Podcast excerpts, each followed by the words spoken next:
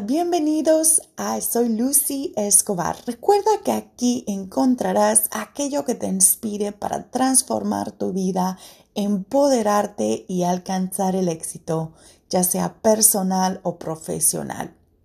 Hoy tengo un tema muy interesante que lo he mirado en mi consultoría por varios años, pero finalmente encontré cómo llamarle el síndrome de la abeja reina, The Queen Bee Syndrome. ¿Qué es el síndrome de la abeja reina? Quizás te estás preguntando. Bueno, traigo información muy importante, así que sigue escuchando.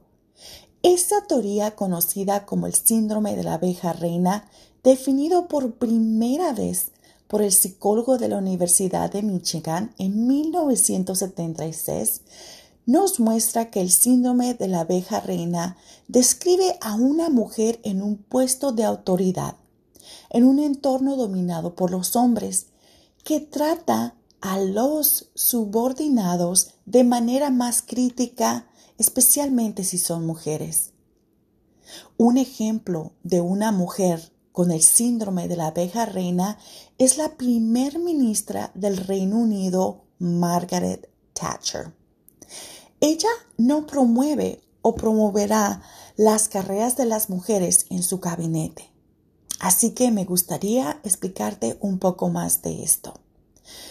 ¿Por qué las mujeres en puestos de poder juzgan con más dureza a otras mujeres? ¿Te lo has preguntado?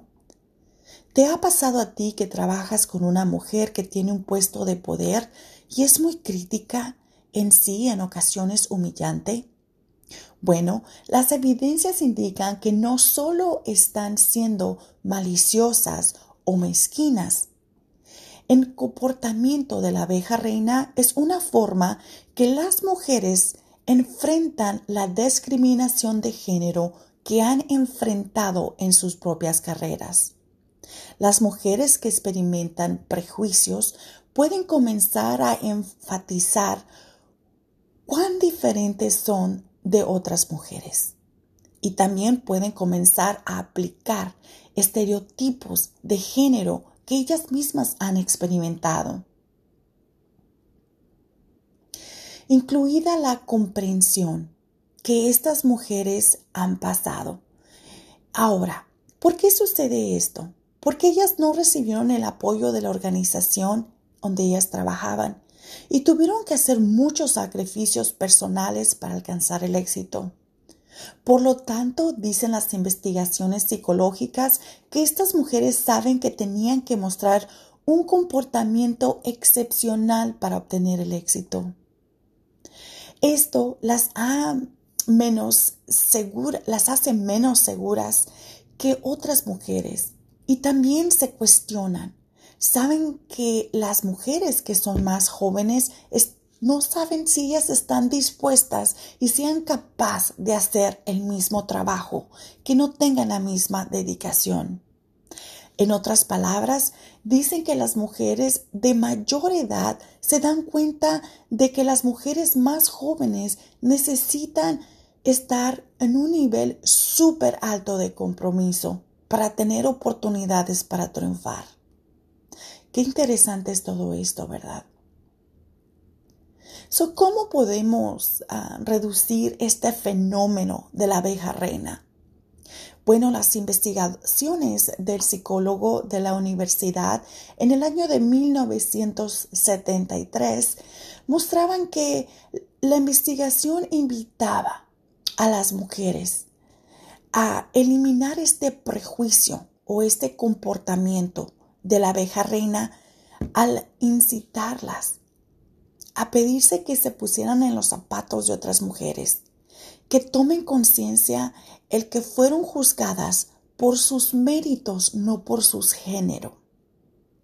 En mi opinión personal, la autoconciencia, el autocontrol emocional, la capacidad de motivarse a uno mismo, definitivamente la empatía, y las habilidades de socializarnos que nos orienten como mujeres que estamos en una posición de poder, que nos alienten a liderar con servicio, a entender a nuestros empleados, a, ser mentoras de otras mujeres que vienen atrás de nosotros, que también ellas tienen sus sueños.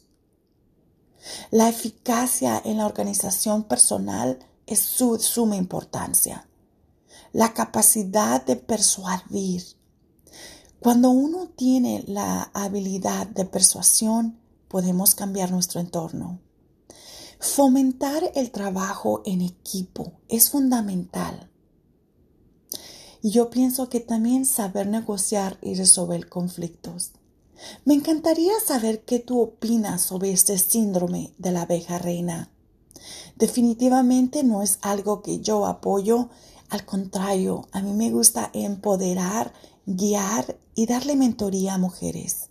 En mi oficina he encontrado con mujeres que son víctimas del síndrome de la abeja reina.